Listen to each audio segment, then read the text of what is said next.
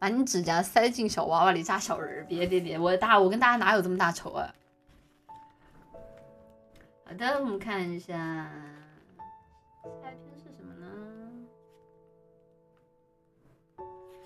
嗯，哎，三十教派念过了，《奇遇之夜》，《奇遇之夜》吧。谢谢 Lihi 的舰长，谢谢你呀。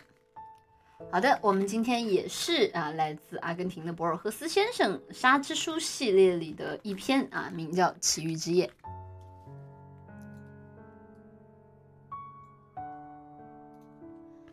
我们在佛罗里达街靠近圣母像的老鹰咖啡馆听到了下面的故事。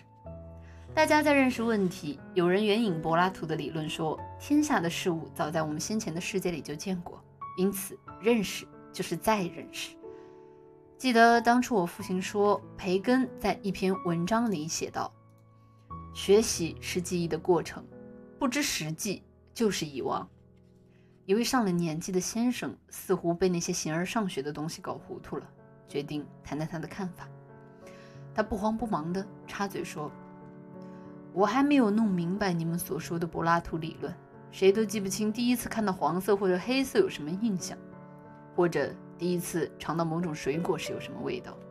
也许当年年纪太小，不知那是一个漫长过程的开始。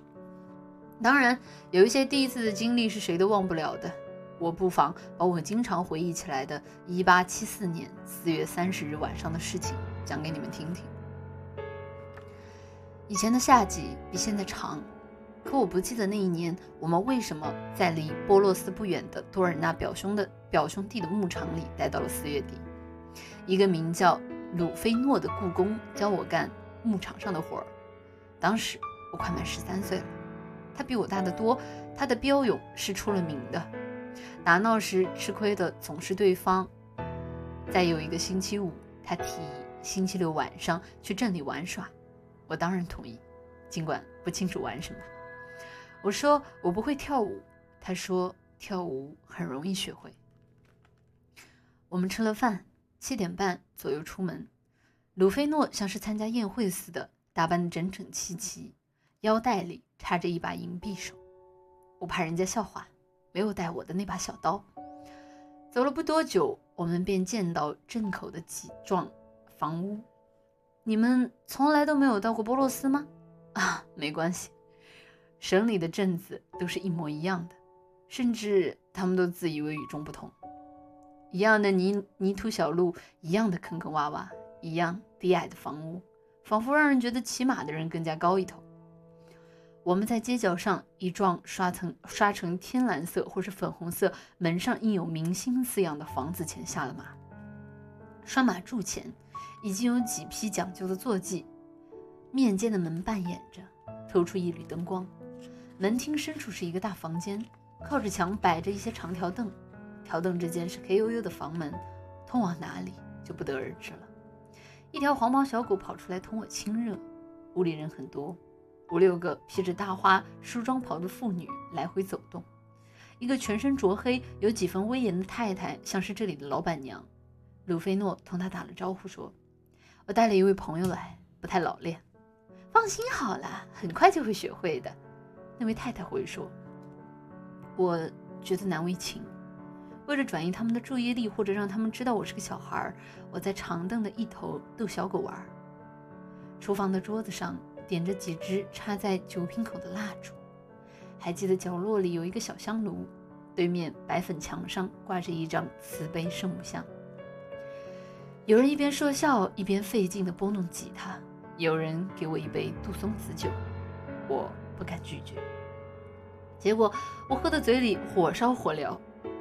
那个女人中间有一个与众不同，那些女人中间有一个与众不同。她的伙伴们管她叫女仆。我觉得她有一点像印第安人，但比印第安人清秀，眼神十分忧郁，一条长长的辫子拖到腰际。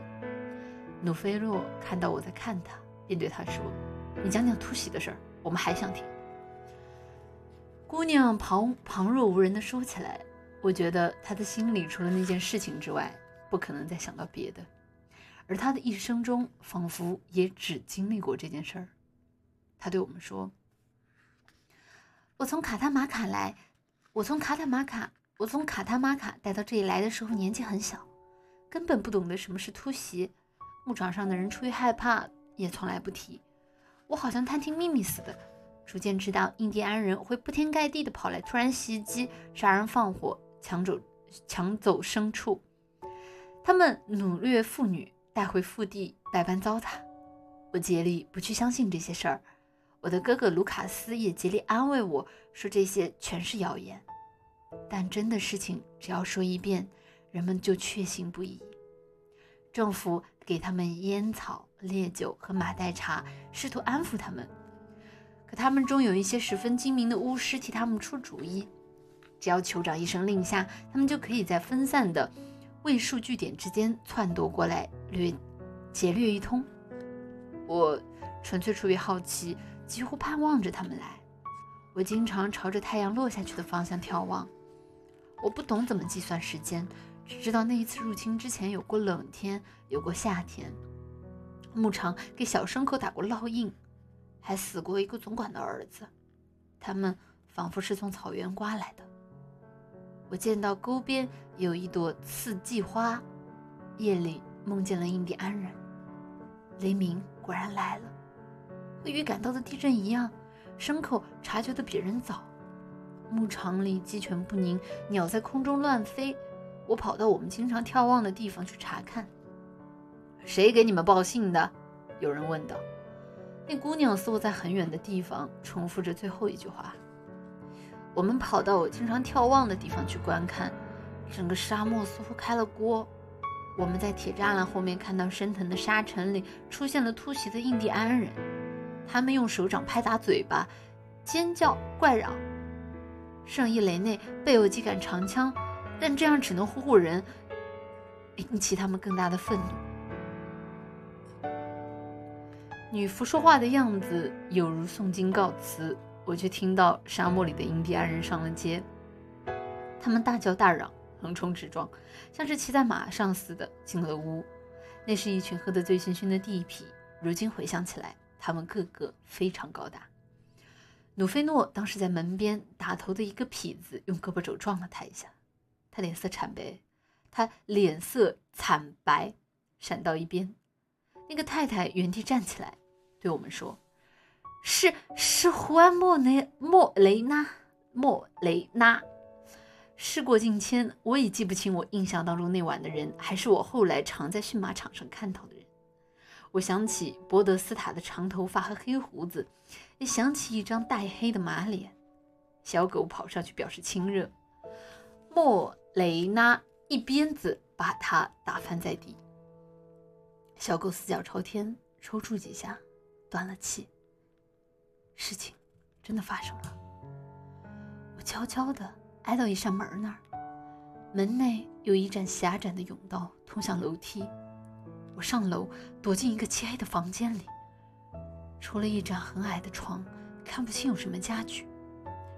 我我在发抖，楼下叫嚷声不断，还夹杂着打碎玻璃的声音。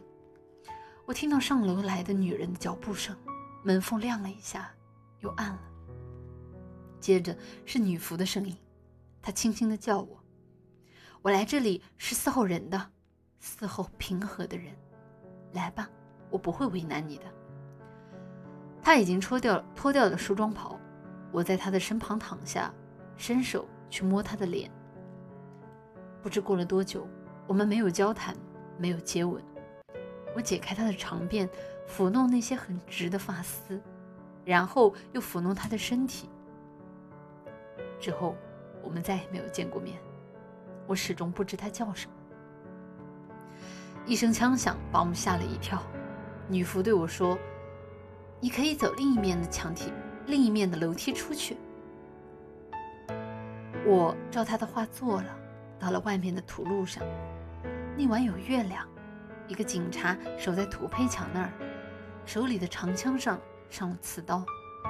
他笑着对我说。看来你倒是个起早的人，我应答了一句，他没有理睬。此时，一个人正翻墙过来，警官端起刺刀就刺，那人摔倒在地，仰面哼哼，血液如注。我想到那条小狗。警官又捅了他一刺刀，彻底结果了他的性命。警官自得其乐地对他说：“莫雷娜，今天你可跑不了了。”包围那幢房屋的警察从四面八方跑来，街坊们围上来看热闹。那个叫安德烈斯·奇里诺的警官费了好大的劲才拔出刺刀。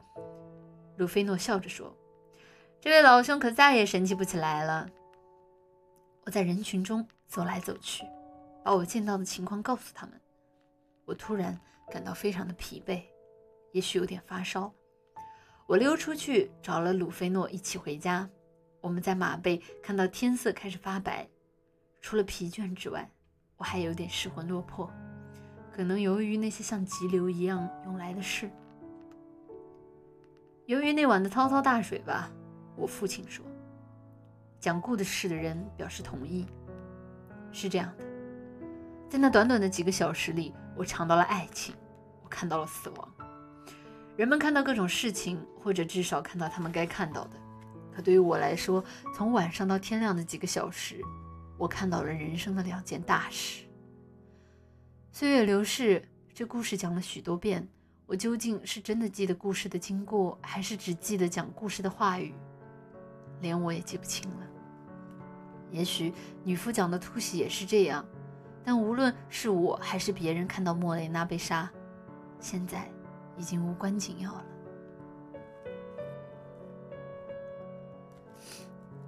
嗯，今天也是一个，就是讲的是一个回忆中的关于战争啊，也不是战争，关于暴乱的一个故事，希望大家听得开心。